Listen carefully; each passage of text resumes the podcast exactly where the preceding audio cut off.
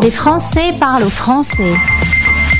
Correspondant, la radio des Français dans le monde. Dans le monde. Un grand et beau pays nord-américain. On connaît tous le Canada. Peut-être pas si bien que ça. D'ailleurs, on va faire une petite leçon de géographie. La capitale est Ottawa, 38 millions d'habitants. Et euh, bah, ce Canada une représentation euh, en France, direction l'ambassade du Canada à Paris, pour y retrouver mon invité, Louise Van Winkel, qui a des origines néerlandaises. Euh, d'ailleurs, Louise, bonjour et bienvenue sur la radio des Français dans le monde. Bonjour Gauthier, merci de l'invitation. Tu es responsable promotion francophone au bureau immigration euh, et c'est basé au Centre culturel canadien à Paris. C'est la première fois que je viens virtuellement pour une interview à l'ambassade du Canada de Paris. L'ambassadeur depuis 2022 s'appelle Stéphane Dion. Ça ne s'invente pas de s'appeler Dion et, d'être du Canada. Effectivement. Donc, un ancien euh, ministre des Affaires étrangères. Nous sommes très, très heureux, euh, très honorés de l'avoir comme notre ambassadeur ici. Est-ce qu'il y a beaucoup de Dion ou est-ce qu'il fait partie de la grande famille de Céline ah, il faut lui demander si son cousin, mais il y a beaucoup de Dion au Canada, effectivement. Très bien. Quant à toi, justement, on va retourner euh, à l'Ontario. C'est là que tu vas naître. Euh, tu es sur une zone du Canada qui parle beaucoup le français. On ne le sait pas toujours. Pour nous, euh, on parle le français au Québec, mais il y a une grande communauté de francophones à l'Ontario en Ontario et partout à travers le Canada. Donc, euh, comme, euh, comme tu sais, le Canada est une, fédération. C'est composé de 10 provinces et de 3 territoires. Euh, donc, c'est un peu à, géométrie variable en termes de composition linguistique. Le Québec, bien sûr, la langue principale, c'est le français. Mais après, le plus grand nombre de francophones sont en Ontario. Il y a des grandes communautés, par exemple au Nouveau-Brunswick, la seule province qui est officiellement bilingue, une des provinces atlantiques du Canada. Mais vraiment, et à travers le Canada, il y a des francophones euh, qui travaillent, qui vivent, qui étudient dans leur langue. Et j'ai eu le grand bonheur de pouvoir traverser à peu près tout le pays pour le constater moi-même. Alors c'est un très grand pays, c'est un État fédéral, une monarchie constitutionnelle. Vous avez un nouveau roi puisque vous faites partie du Commonwealth, c'est une démocratie parlementaire. Le Premier ministre actuel est Justin Trudeau. Grand pays que les Français finalement ne connaissent pas très bien. Les décors sont variés, la météo peut être un peu dure parfois. Qu'est-ce qu'on doit savoir euh, lorsqu'on vient au, Canada? Quelles sont les grandes infos, notamment que les Français ne, ne connaissent pas parce qu'ils ne l'apprennent pas à l'école? Je pense que justement, il faut euh, pousser un peu les, les frontières euh, de ce qui est connu. Euh, bien sûr, le Québec est une référence. Euh, une autre référence, c'est peut-être les grandes métropoles. On parle parfois du, du, phénomène MTV pour Montréal, Toronto, Vancouver. Donc, ce sont de villes, des villes extraordinaires, très accueillantes, avec beaucoup de choses à faire. Mais euh, pour les personnes qui essaient d'imaginer leur prochaine destination, pour les études, pour le travail, peut-être pour s'installer, euh, euh, démarrer une entreprise. Euh, ça peut être intéressant de regarder vers les régions, les villes de taille moyenne, les régions rurales. je pense que depuis la pandémie, on s'est rendu compte qu'on n'a pas besoin d'être au centre-ville pour faire des choses. donc, vraiment, ouvrir un peu ses horizons et se demander quel est le contexte dans lequel on veut vivre et faire ses choix à partir de ça. Tu as eu l'occasion, euh, dans le cadre professionnel, de visiter euh, une grande partie du Canada, notamment tout au nord. Là, on est dans un autre monde. Hein. On a pu voir il n'y a pas longtemps dans une émission de télé euh, française une ville tout, tout, tout au nord. C'est très étonnant. C'est étonnant. Ce qui est intéressant, c'est que euh, des gens euh, s'expatrient, si on peut dire, d'autres parties du Canada pour aller y vivre. Euh, il y a beaucoup d'opportunités. Ce sont des communautés où les gens se connaissent. il y a beaucoup d'entraide. Il y a énormément d'opportunités d'emploi également. Et je pense que c'est ça qu'il faut souligner quand on parle d'expatriation. pour la plupart des gens, il faut qu'il y ait un travail, il faut qu'il y ait un revenu derrière. Et des fois, on pense pas aux opportunités dans les villes de taille moyenne, dans les régions euh, un peu plus, plus éloignées également. Le taux de chômage, par exemple, au Yukon est de moins de 3 Donc, euh, c'est ce grand territoire qui côtoie l'Alaska. Bon, il faut aimer euh, le froid et avoir un, bon manteau. il faut aussi aimer l'été parce qu'il y a le soleil de minuit, donc ça compense quelque part. Alors, ton parcours est étonnant. Tu viens en France pour deux années. C'était il y a 31 ans. Qu'est-ce qui s'est passé, Louise? Entre autres, la chance de travailler à l'ambassade du Canada et à rencontrer des gens qui ont des projets de vie au Canada. Je suis agente de migration. Donc, les demandes de permis d'études, de permis de travail, les, projets de vie reflétés dans les demandes de résidence permanente font que on, on, voit un peu le parcours des personnes et avec le travail de notre équipe à la, promotion, à l'information, en fait, on a l'occasion d'accompagner pour une partie du chemin ces gens qui ont un intérêt, un projet pour le Canada.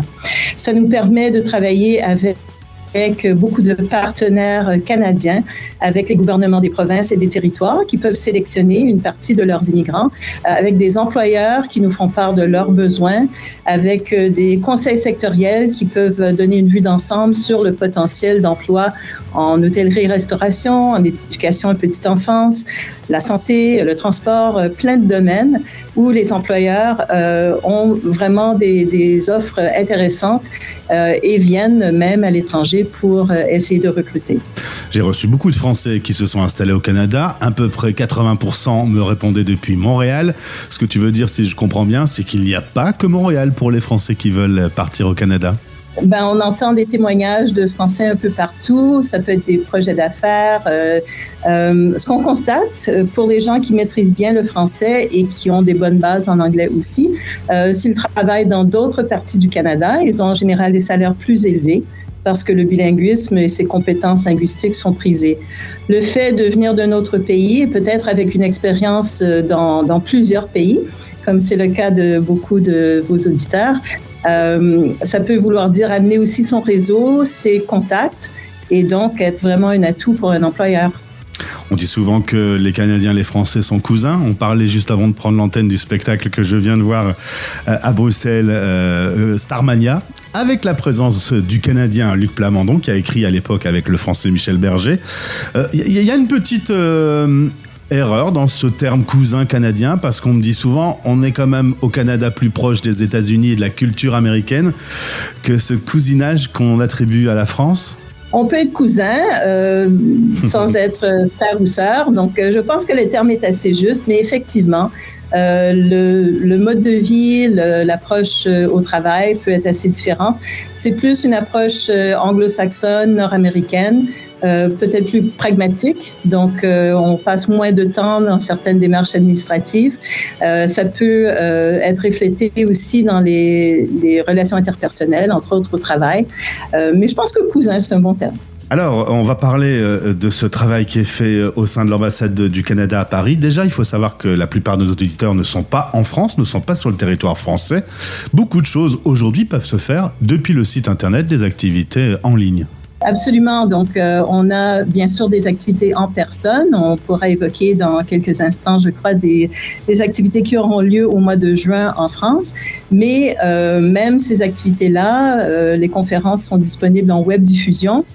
On fait beaucoup de webinaires justement avec les partenaires canadiens, en collaboration aussi avec Pôle Emploi et d'autres partenaires ici en France. Donc, différents façon de, de diffuser l'information. Euh, pour savoir ce qu'on fait, on a une infolettre mensuelle euh, qui donne toujours un calendrier avec des articles aussi sur différents sujets euh, importants à considérer pour de futurs euh, immigrants que ce soit pour un séjour temporaire ou permanent au Canada.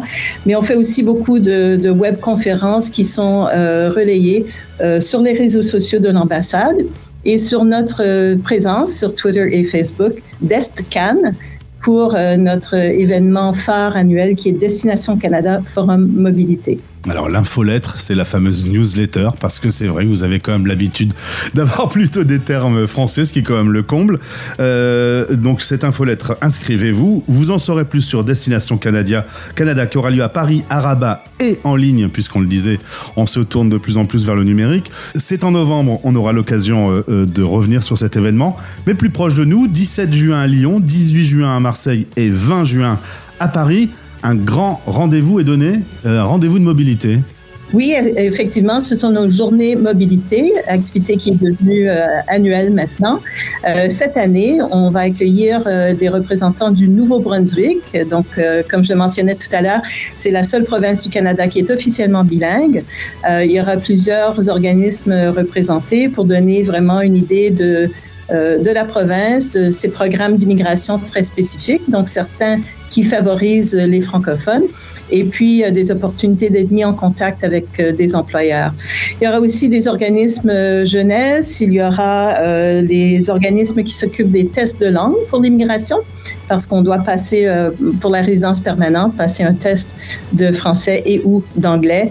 Euh, et Pôle Emploi sera présent euh, à, deux de ces rendez-vous. Donc, vraiment, un éventail d'informations et d'exposants qui pourront aider à bien préparer le projet d'expatriation vers le Canada. Eh bien, c'est parfait. On va mettre le lien pour cet événement dans ce podcast. N'hésitez pas Allez faire un tour, je vous rappelle, le 17 juin à Lyon, le 18 à Marseille, le 20 à Paris. Et toutes les infos seront également euh, en ligne.